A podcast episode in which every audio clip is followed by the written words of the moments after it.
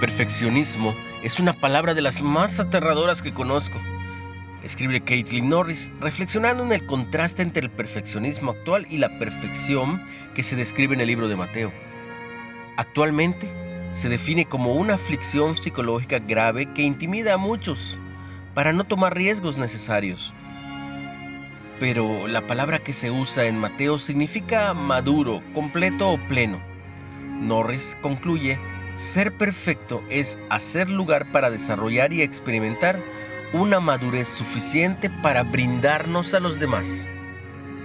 Entender este concepto de perfección ayuda a encontrarle sentido a la significativa historia que se narra en Mateo 19, donde un hombre le preguntó a Jesús qué podía hacer para tener la vida eterna.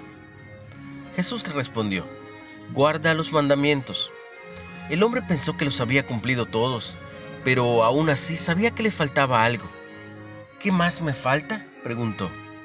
Entonces Jesús señaló que la riqueza del hombre era lo que trababa su corazón y que si quería ser perfecto o pleno, debía estar dispuesto a soltar aquello a lo que estaba aferrado.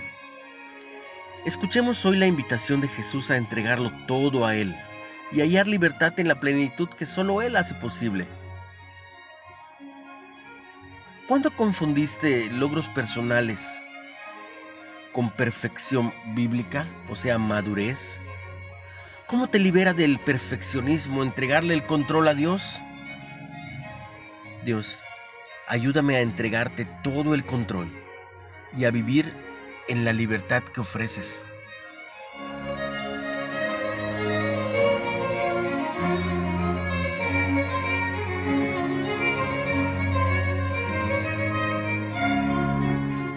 Recibe mucha bendición este día.